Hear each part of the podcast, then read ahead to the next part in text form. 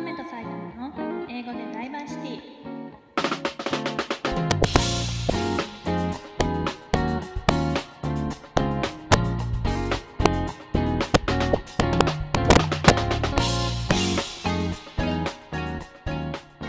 皆さんこんにちは。このパッドキャストはトロントに住む私コメと私のパートナーであるベトナム系カナダ人の埼玉くんがダイバーシティについて考えるラジオです、えー今回なんですけどあの前回取り上げたトランプ大統領が見せる有害な男らしさについての延長線としてじゃあ一体有害な男らしさっていうのは具体的に何なのかちょっと調べてみようと思いました。でその時見つけたのがイギリスの家庭内暴力や性的暴行被害者を支援するチャリティー団体オーロラというサイトにあった有害な男らしさトップ10という記事です今回はそれを読んで、えー埼玉くんと2人で話していきたいと思いますじゃあまず埼玉くんに読み上げてもらいます What are the top 10 toxic masculinity behaviors? Toxic masculinity is when the archetypal image of what it means to be masculine becomes harmful and aspirational. It thrives by penalizing behavior which does not conform to its standard and be celebrated and celebrating behavior which does. Top 10 toxic masculinity behaviors.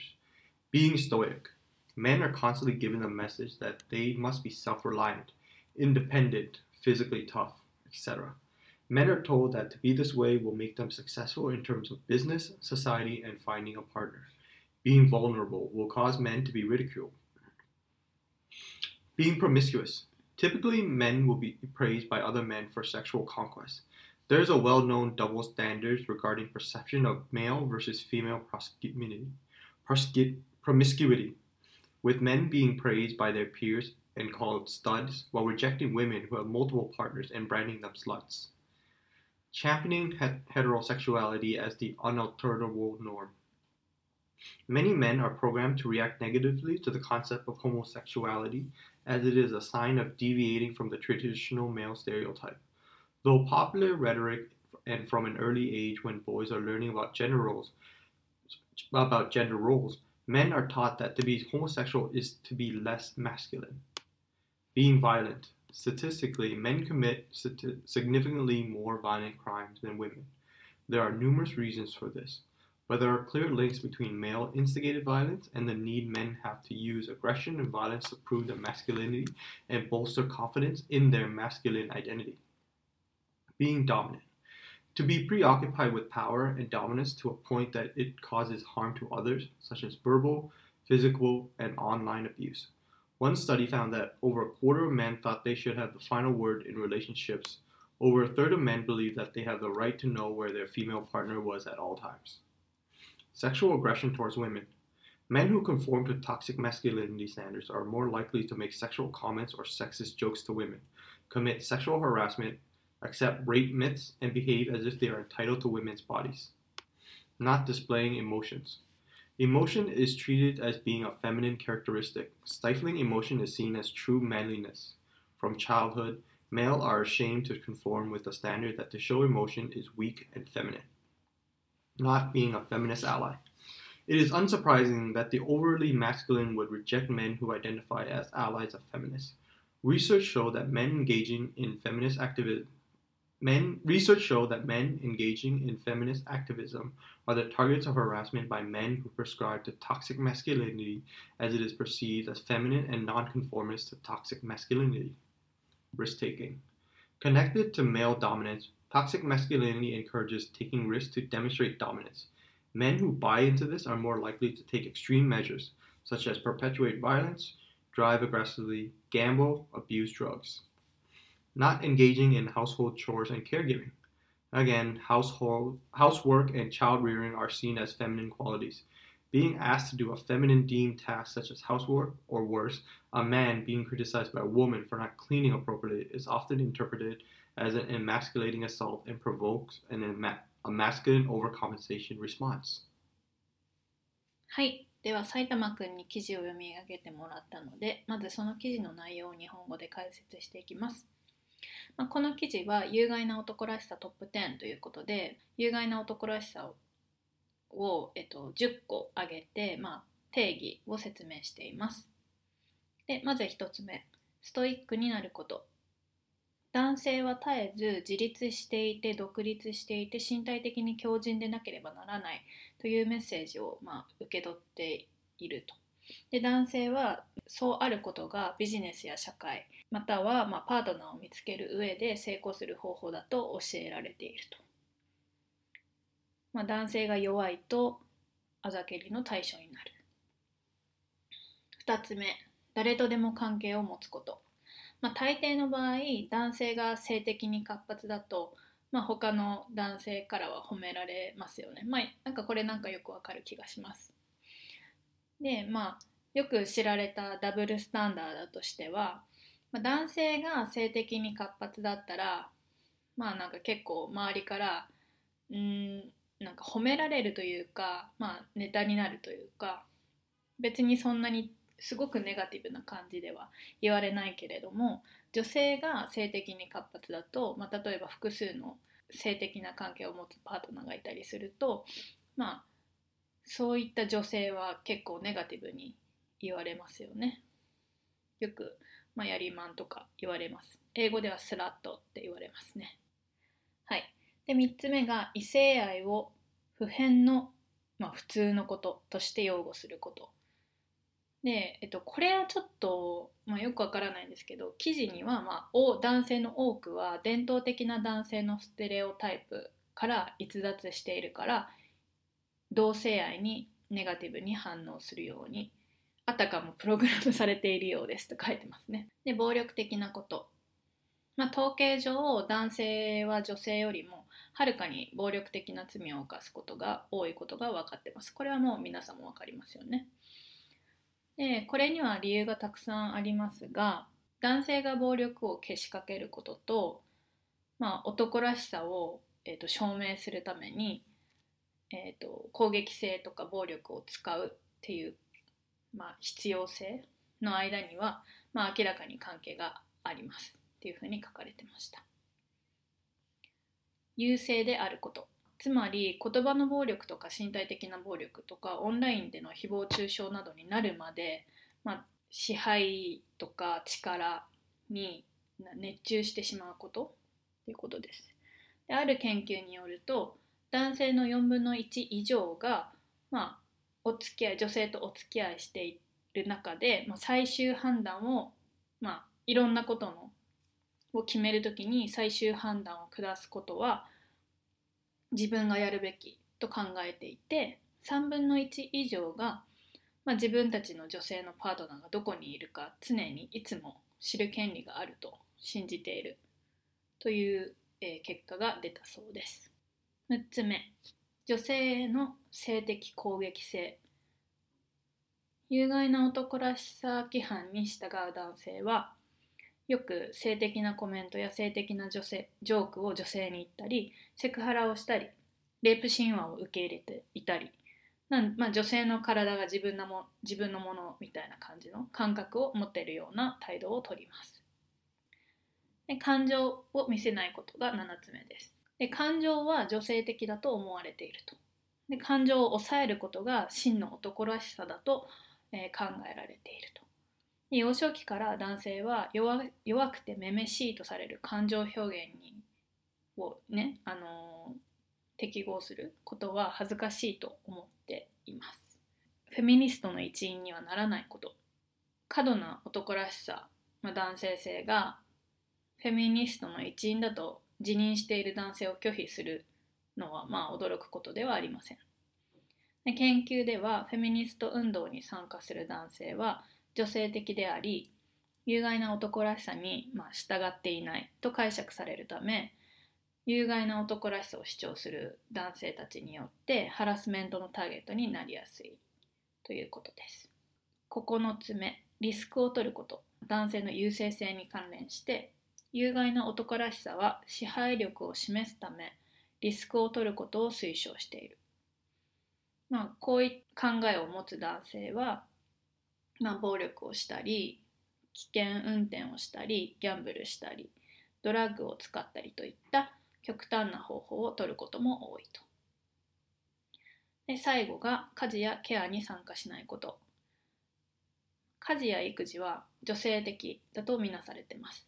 ね、家事などの女性的とみなされる仕事をやるように女性から言われたり、まあ、例えば男性が掃除をした後に女性からいやきちんとできてないじゃんというふうに批判されることはめめしく感じさせる攻撃と,、えー、と解釈されてしまって、まあ、その結果男性的な過剰な、まあ、反応を引き起こすことにつながることもありますというふうに書かれてました。まあ、つまりきっとそういうふうに、まあ、家事を頼まれたりえーお皿洗いちゃんとできてなかったじゃんとか掃除ちゃんとできてないんだからちゃんとしてよとか言われることで、まあ、切れ切れて、まあ、暴力につながることもあるということでしょうね。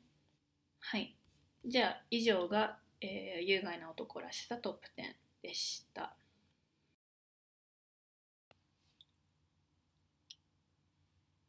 Okay. Um, did you think they wrote toxic, ma- toxic masculinity well? The the main points well are well displayed, but I think they're generalizing it to make it a shorter article.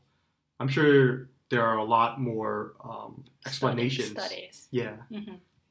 that that provides more evidence about why these people act in these or they have these traits. But yeah, I'd agree.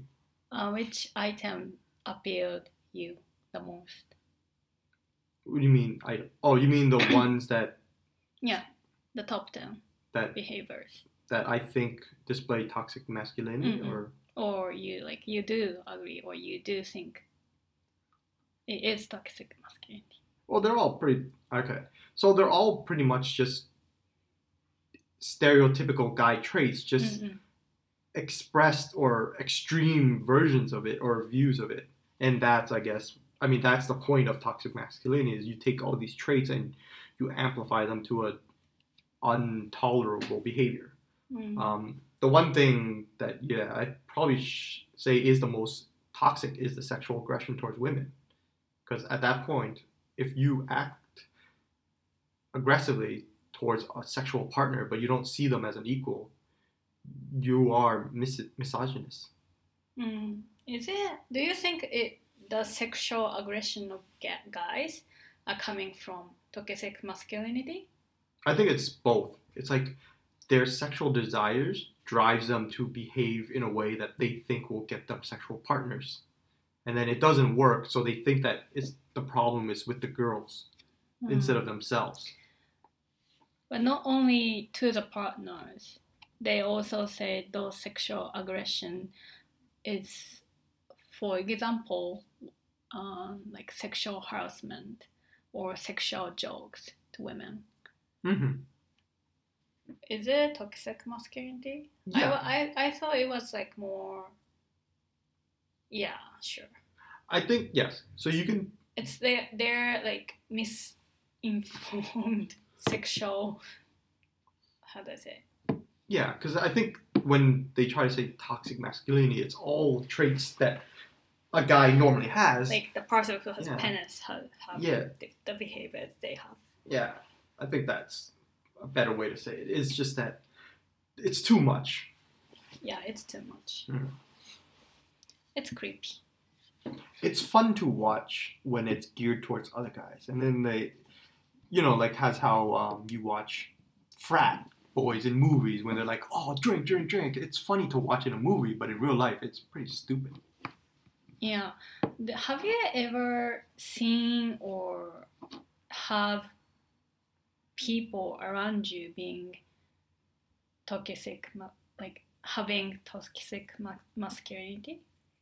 Um, not toxic. So I had one classmate, and this was just him being stupid. He always referred to girls as chicks, like that chick, this chick. Everyone does that. Yeah, so I don't think it's toxic because it's, well, maybe it is, but I don't see him saying it as an offensive way. It's like that dude and that chick because to him that's he and she. Um, maybe that's just the way he expresses it, but I'm pretty sure that us passing by would probably think it's toxic that you're referring to women as just a chick. But you guys also use the chick word. Yeah, Is so it insulting? I don't. It's the way you use it, right? Like, if I say, "Oh, those chicks over there," and that those dudes over there, it's like a group of girls or a group of guys. But uh, if I say something like, "Oh, that chick's a bitch," like I'm using "chick" in a negative way. Mm. So I think for us, it's always in the context of the situation. The word itself is just a word. Mm. So you did you didn't really have any part people No. any guys who are actually kind of showing like toxic masculinity. I don't think so. No, Yeah. I. But like I what I see is the idea to be dominant is kind of a core thing for you guys. It's like like I don't see any toxic masculinity in that in you. But like when we joke around who is the boss in this relationship, that kind of conversation always occurs in the couples Mhm. in couples like our friends too. And then, like, how do I say? It is implying. It- it implies that like we have this um, image of the guys are normally the boss Right. Yeah. or that's our- decision maker. Mhm. That's why we joke around, laugh that actually I am the boss, Yeah. right? Yes. That is toxic masculinity, I guess. I don't think so. I think we're being sarcastic about. uh, yeah, sarcastic yeah. about toxic masculinity. Yeah, I would yeah. say so. Or Yeah. I am the boss. no, you're not.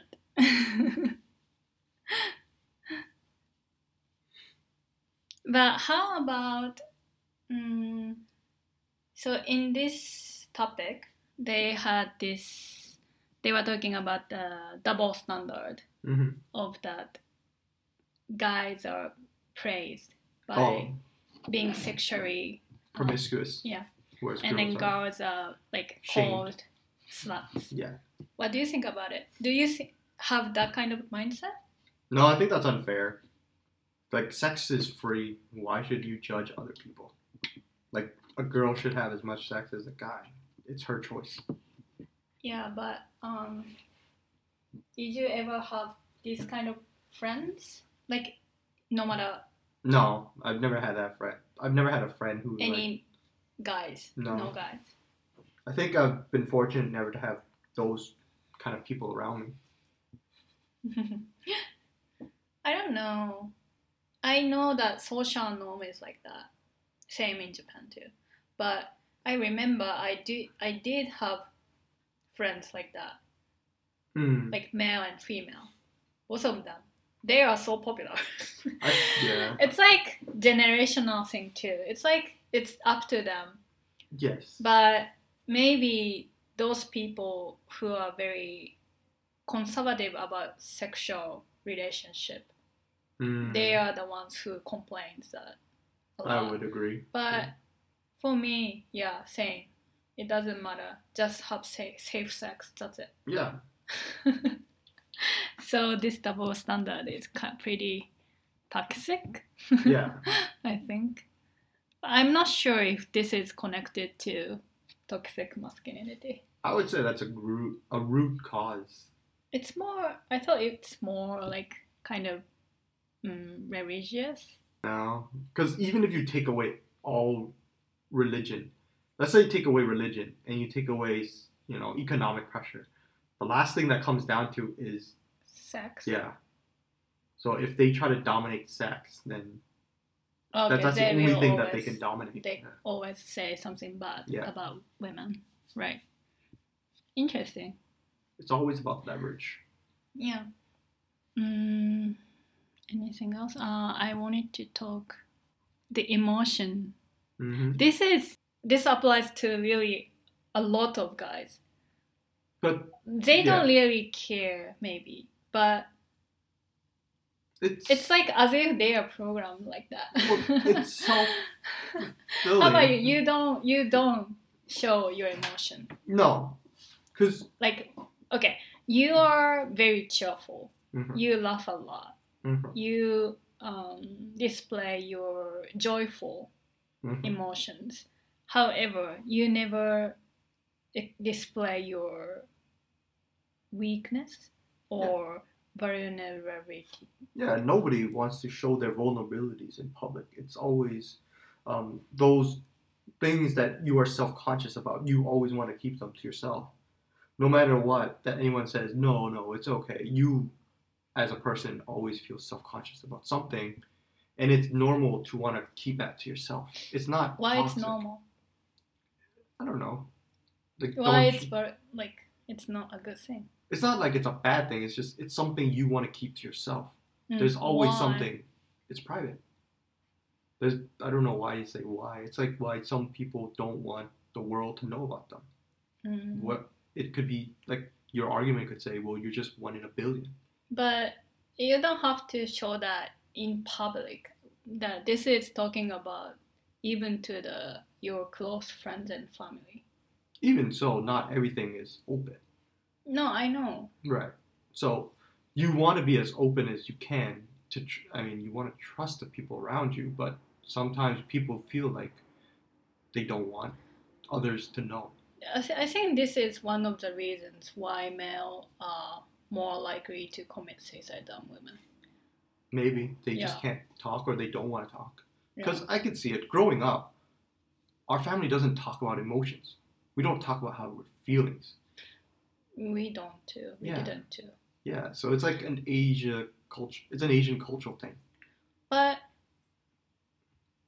you know that there is a stereotype that women talks a lot, Yeah, talk a lot, and then it is maybe stereotype because there are girls who do who doesn't want to talk. Mhm. But I kind of agree with it because we complain a lot each other to friends right. in friend like in the circle Mhm. close friends like to kind of re- release our stress Yeah. and then i think it helps a lot hmm For guys, probably not the same. Hmm. We don't converse. i think you guys are more like talk uh funny things sexual jokes and like I think. we- entertainment Yeah, very shallow I think we use euphemisms to replace the name of something, but we talk around it. Hmm. Maybe I, I can't speak for other people, and I don't want to.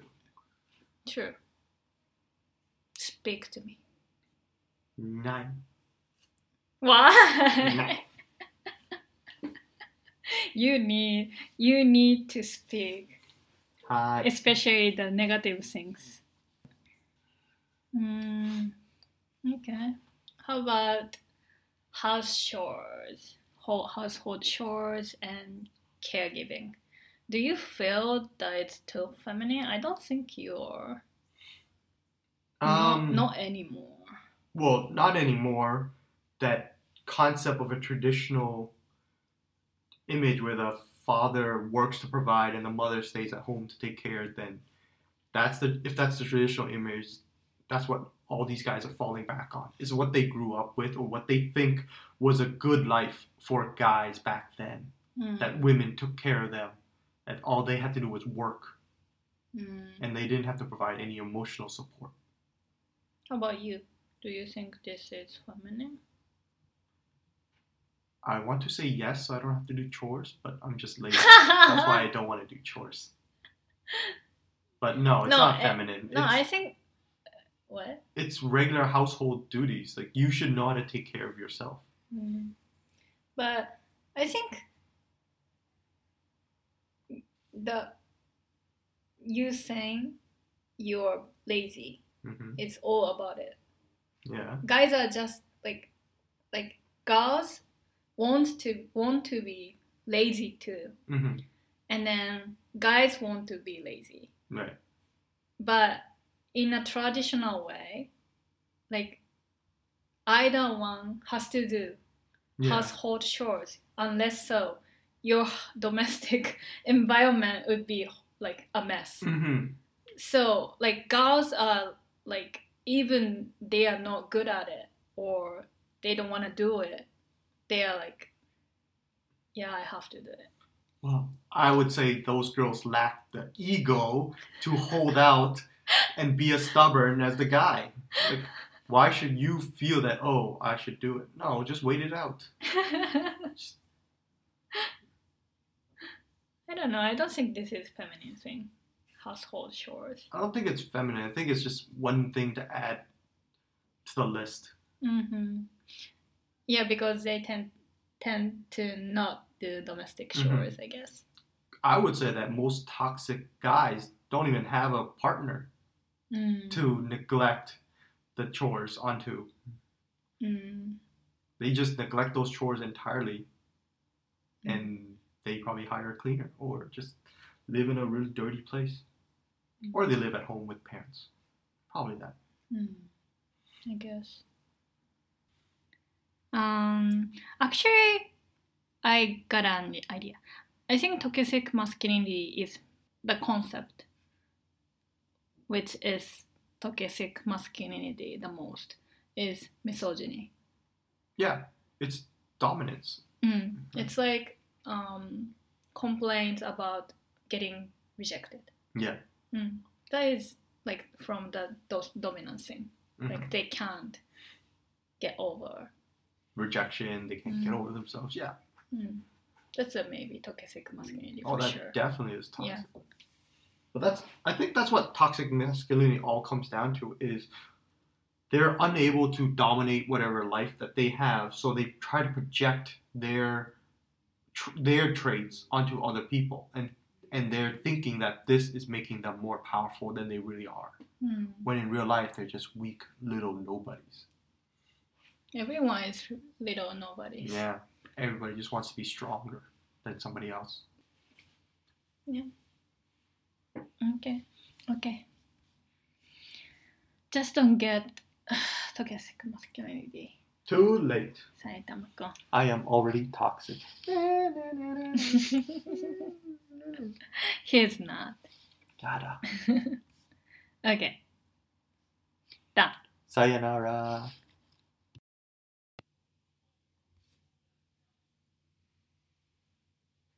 Hi. では、ディスカッションが終わったので、まあ、ディスカッションのまとめと感想を日本語でお話ししていきたいと思います。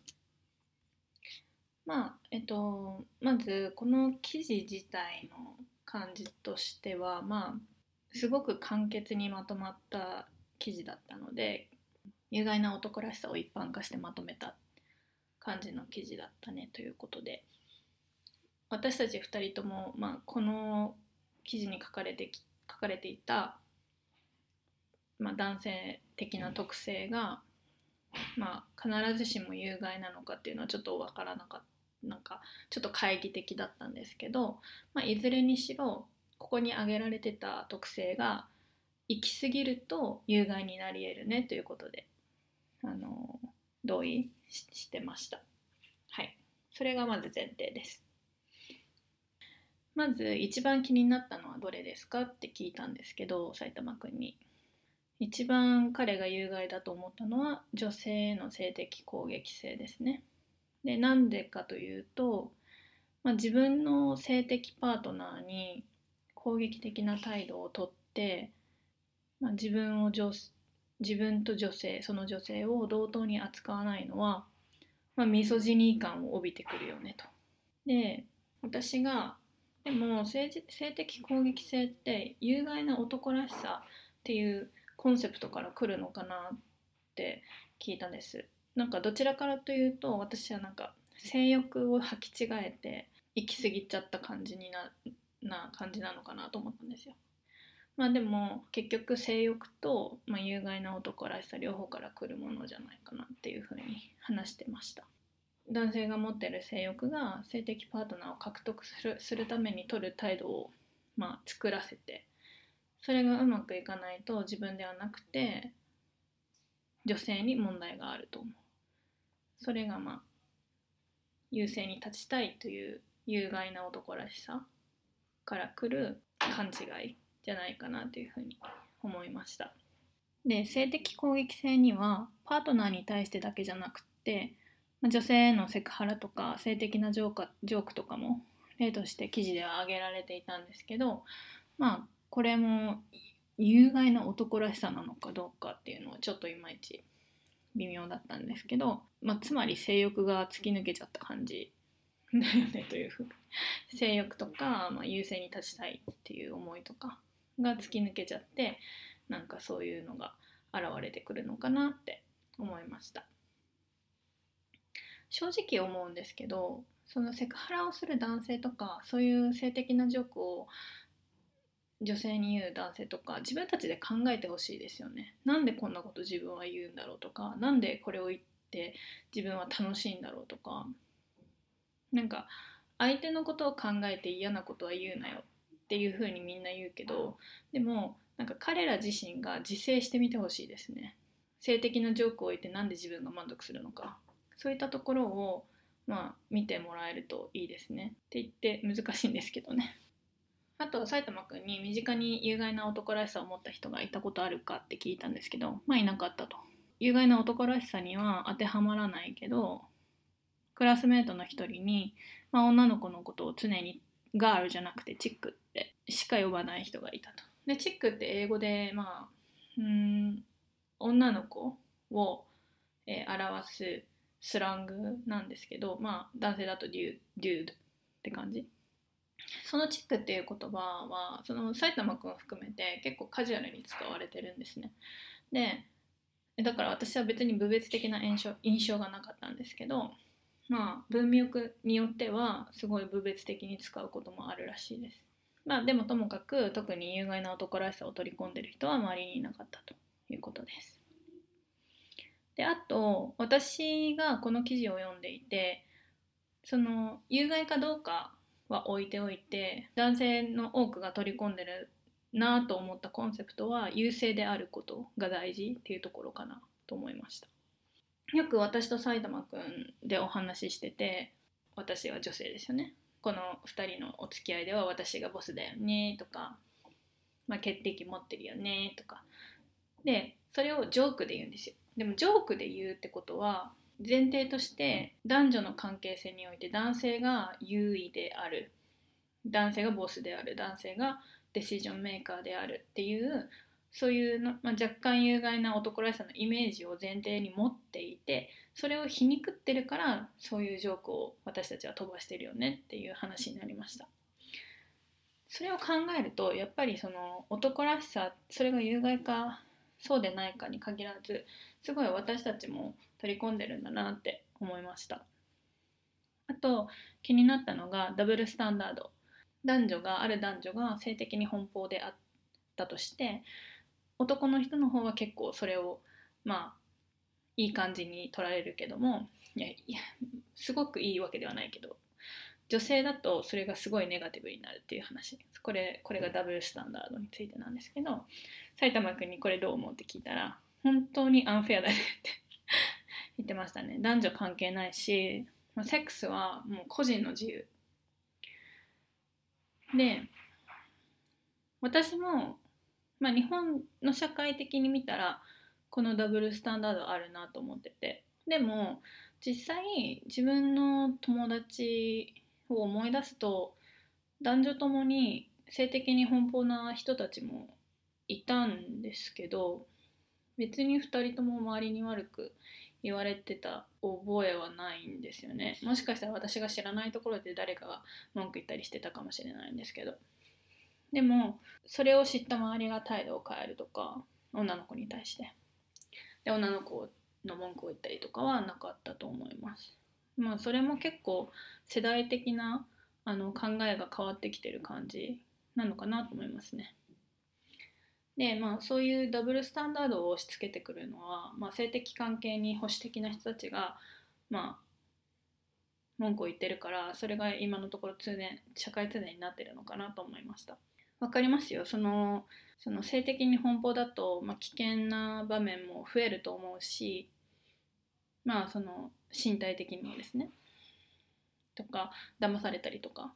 確かにそういうのはあるかもしれないんですけどでもそれでも自由ですよね。で安全にまあ性的関係を持ってればいいと思うし自分が自分の身を守るというかまあ危険だと思ったらその人とは関係を持たないとかでも基本的には服、まあ、奔放にあの関係を持つっていうのはなんか病気をうつさなければいいんじゃないですかって思いますけどね。だからこのダブルスタンダード自体はとても有害だねっていう話になりました。私としてはこのダブルスタンダードってどっちかというと宗教的な感覚から来たんじゃないのかって言ってたんですけど、まあ、埼玉くんがいやそれは違うと思うって言ってて例えば宗教というものがないあとは経済的な圧力がないと。想像してみてくださいと。最後に残るのは性別の違いだけだと思いますと。でそういう環境でも絶対こういうダブルスタンダードは生まれてくると思う。っていうのは常に力関係がものを言うからだと、まあ、優勢に立つのが常に、まあ、あの重要だと思われると、まあ、何がどうあれ、まあ、女性が性的に奔放だと悪く言われるっていうことになるんじゃないかなっていうふうに話してました。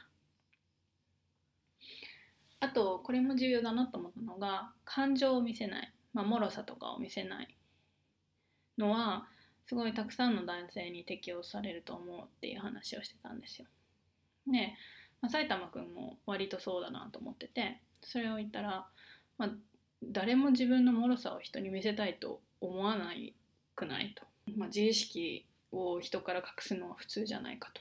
まあそれは自分の中に留めたいだけでまあ、つまりプライバシーだと。でも私は親しい人とか家族にも見せないじゃんと。それは良くないと思うって言ったら、まあ、親しい関係性でも全部打ち上げることはないじゃんって 彼が言ってるポイントもすごいわかるんですけどでもでもそうやって男性ってストレスを自分の中に溜め込んでまあよからぬ方向にストレスをリリースしてるんじゃないかと思うんですよね。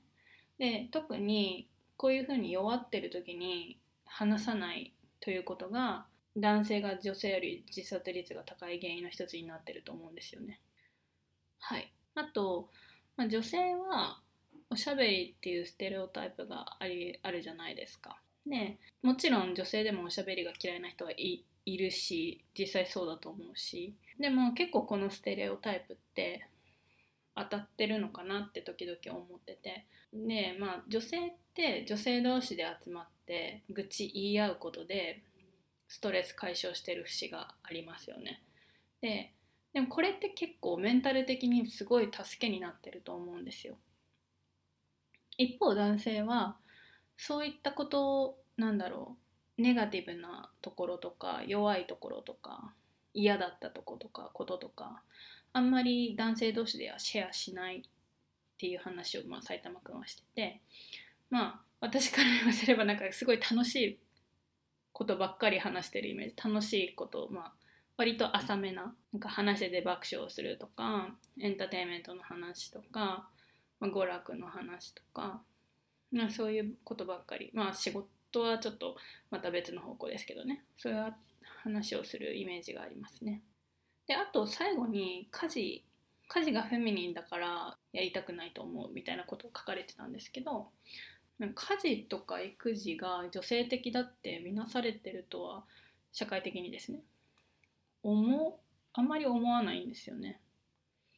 確かに伝統的なジェンダー観ではまあその家事育児は女性が行うっていうのはみんな知ってる、まあ、伝統的なジェンダー観じゃないですか。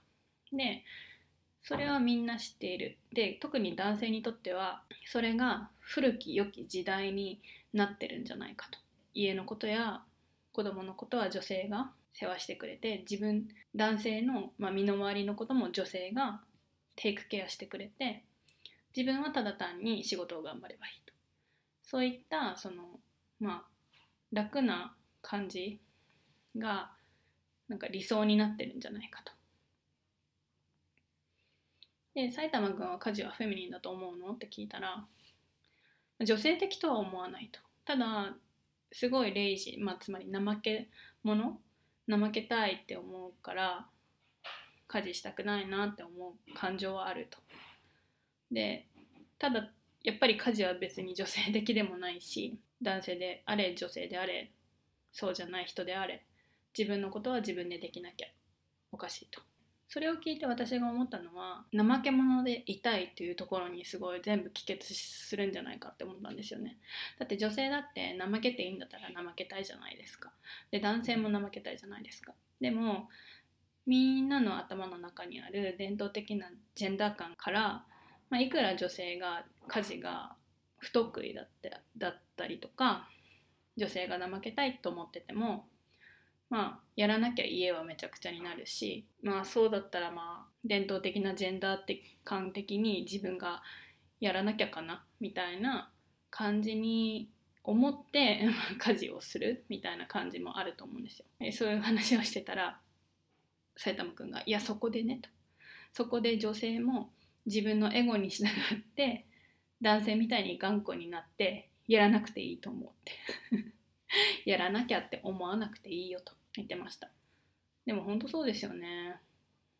ね家事って普通にやりますけどめっちゃめんどくさい時めんどくさいじゃないですか。でもやっぱり、まあ、カップルが一緒に生活してるとしたらお互いに助け合わなきゃやってあげようとも思えないんですよね。それすごく重要だと思います。あと私も結構レイジーですけど怠け者っていうんですか？ですけど今すごい家事に関しては全然ストレスがないんですよ。でそれは多分埼玉くんが何て言うんでしょう手伝う感覚でいないからですよね。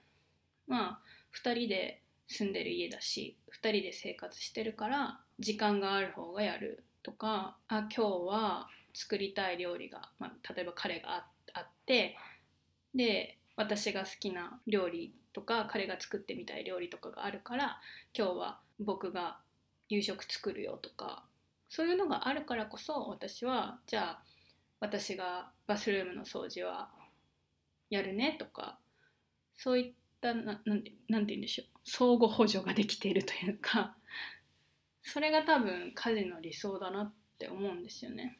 なんかそれが伝統的ジェンダー感からあの離れてるって言われたらまあそれはそうですよね。うん、誰でも得て増えてはあるんですから。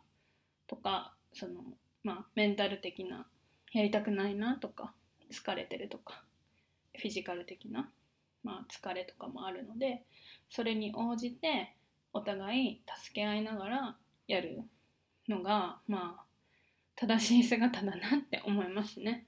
その2人ともフルタイムで働いてる場合はですね。まあ難しい場合もあるとはもちろん思いますけど。はい。で結論2人で話してて、まあ、一番有害な男らしさってミソジニーだよなと。なりました、まあ、ミソジニーって女性嫌悪ですね、まあ、それこそ優勢になるべきっていうコンセプトからくる有害な男らしさだと。拒否されることが許せないんです。この男らしさを男性性は。で現実の世界とか日常生活で優勢に立てないと自分たちのそういった特性を他人にも投影する。それで自分が男らしいと感じる。まあそこに有害な男らしさって集約される気がするねと言ってました。実際はただ弱いだけなんですけどね。はい。これがディスカッションのまとめです。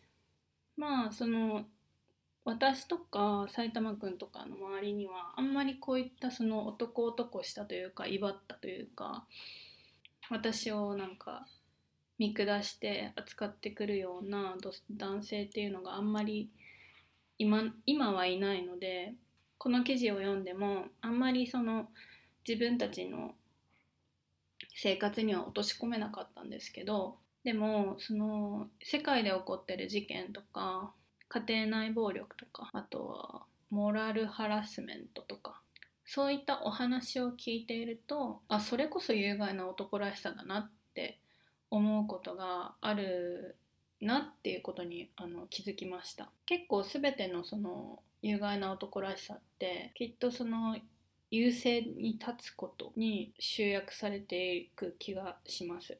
自分が上に立ちたい。他人よりも自分は強くありたい。っていう欲望っていうんですかね。そういったところが有害な男らしさにつながっているなっていうふうに思いました。まあ彼らに本当に自分を見あの見返してほしいなと思い思います。